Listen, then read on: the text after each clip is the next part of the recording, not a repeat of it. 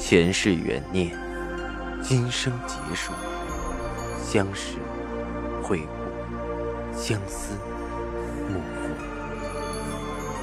忘川河畔孤等，三生石前许愿，浮华落尽，只余情深入。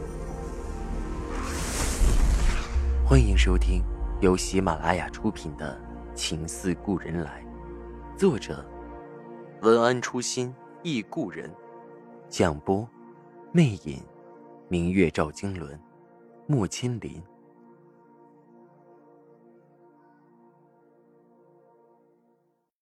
二百四十三集，赵信如被这接二连三的事情催得几乎垮掉，看向我的目光有几丝浑浊。青阳，还有必要继续研发吗？有。我的声音很坚定。程月锦是以静的心血，也是赵家的心血，现在已经接近成功了，不能功亏一篑，而且。不管公司的命运如何，我们有了程月锦这个核心技术，再去申请专利，将来才有翻盘的机会。技术永远是公司的心脏，只要我们有了心脏，还怕将来没有重整河山的时机吗？赵信如却并没有像我这么信心十足，也许接二连三的事情已经让他心灰意冷，他只是暗哑的问我。在做研发，哪儿来的资金呢？就算你说的，仪器设备这些可以借用人家的，但是你也得支持人家费用啊。时机耗材、人员费用，这些是必须公司支付的。这些钱从哪儿来呀？这些我已经想过了。我咬咬牙对赵信如说道：“我可以把我的公司抵押出去。”于静还给我留了好几处房产，我都抵押给银行，这些钱应该差不多可以支撑继续研发的支出。赵信如愣住了，几乎不可相信的看了我半晌，问着：“青阳，你想好了？你不怕这些钱打了水漂啊？万一最后程月锦没出来，你把这些都押给了银行，你怎么生活？”我抿唇摇摇头。赵董，已经现在的房子我会留着，和孩子有个住的地方。至于以后，大不了出去再找份工作，总不会又双手还饿着。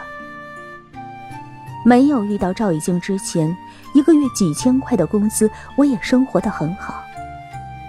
赵信荣没有说话，只是看了我片刻，叹气道：“青阳，你一次次让我意外呀。”我很快办好了抵押手续，把自己的公司、赵以静给我的房产、铺子也都押了出去。和何院士那里联系好之后，我把司之恒的研发人员转到了北京何院士的实验室，继续进行着程月锦最后的突破。我没有时间去北京，将何院士那里的情况向叶公他们交代好之后，便返回了公司。司之恒的状况江河日下，火灾后更是债主盈门。我返回去的时候，赵信如的办公室正被几个企业的债主围得紧紧的，其中一个嗓门很大：“赵总，我们和司之恒合作也不是一天，不是没有信任，但是现在司之恒已经是这种情况了，不能坑我们呢。那贷款对我们公司可是全年的生计啊。”一个没说完，另一个又插了进来：“赵总，我们的尾款还有三十万，也还没给呢。”春天本不是个要债的季节，却因着一场大火，把素来声誉很好的司之恒再次逼到了债主围追的窘境。赵信如在里面，满头白发，让人看着心酸，面色看着有些不好，却并没有任何人同情这个老人。还在不停的说着，我不禁挤上前说着：“大家别着急，会有解决办法的。”我话没说完，旁边一个人正在激动的兴头上，头也没回，就是一挥手：“哪儿轮到你说话了？那手险些甩到我脸上，我慌忙的往后一躲，脚底下一滑，向后闪了过去。情急之下，我忙捂着肚子，却被身后的一双手稳稳的扶住。我扭过头去，映入我眼帘的是一个我不可置信的身影。我惊讶的看着他，肖冰。很久不见，肖冰的脸色憔悴了许多。肖冰对我点了点头，把我扶到一边坐好，转身对已经有些激愤的债主沉声说道：“今天你们堵在这儿，是想要钱，还是想闹事？”肖冰的声音很稳，竟然也有几分赵以静的架势。看来待在赵以静身边久了，或多或少都会学到一些他的神行。看着他站在那里撑着场面。我忽然有种想落泪的冲动。司之恒今天除了赵信如，就只剩下我，一个老者，一个女人，又能顶什么事儿呢？肖冰的出现竟有种救场的壮行。那群人看到肖冰方才的气势有所收敛，有人问着：“你是谁啊？”肖斌没有回答他的问题，继续冷声说着。如果你们是想要钱，把你们的账目核对好了之后，登记在司之恒，司之恒不会不认账。但是如果你们要来闹事儿，我会现在报警。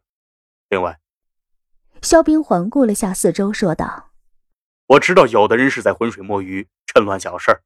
那你们回去后告诉幕后那位，先当心自己那摊子事儿，再谋算别人。”来的人开始互相私语，合计事情怎么办。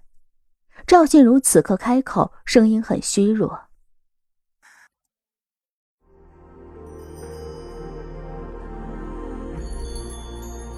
您正在收听的是喜马拉雅出品的长篇穿越小说《情似故人来》。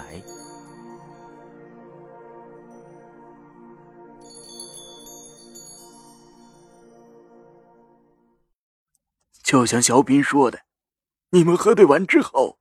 和司之恒的财务联系，登记好。司之恒如果申请破产，一定会提前通知大家。这时，吴董事和马董事也回来了，看到屋里的人也是一愣。那些人又商量了一番，觉得肖冰的主意也算个交代，在这里硬逼也讨不到钱，便前前后后拿了财务部门的联系方式后离开。吴董事几分惊讶：“肖斌，你回来了。”肖斌点点头说道：“我有事情和赵董说。”吴董事和马董事明了，寒暄了两句，退出了赵信如的办公室。赵信如对肖斌的回来并没有惊讶，只是问着：“材料交上去了吗？他们怎么说？”这下我愣住了。整个人云遮雾罩，肖冰沉声说着：“交上去了，但是他没有给肯定的答复。”顿了下，肖冰说道：“赵董，您觉得交给那个人可靠吗？已经之前只跟我说拿材料给他，他再去找人处理丝路那边盗取生意机密的事，但是他并没有说去找谁。我担心我们现在找的这个人，不是他要找。”赵信如叹口气：“唉，我也不知晓他要找谁，所以才让你留好备份。但目前司之恒危急，也只能找他死马当活马医了。毕竟他和另一位的斗争，现在到了白热化，他应该会想到用思路这些不入流的事做文章，斗倒对方吧。”此刻我才隐约听出了些眉目，忍不住插嘴问道。肖冰，你是说，你拿到了思路盗取司之恒商业机密的证据？我的声音竟有些不稳。肖冰淡淡笑了笑，算是吧。拿了一些数据，之前已经发现思路的新款丝绸是用了司之恒的技术，便起了疑心。当时恰好赵信简为了消除他的左膀右臂，故意拿我的事找茬，一静就索性将计就计，让我离开了司之恒。我恍然，心里涌起了一股暖流。没有什么比真情更让人温暖。赵以静和肖斌，这两个人虽然思想并不同步，但是却做到了始终并肩作战。只是我还有几分不解。你去的是德庆，和思路有什么关系？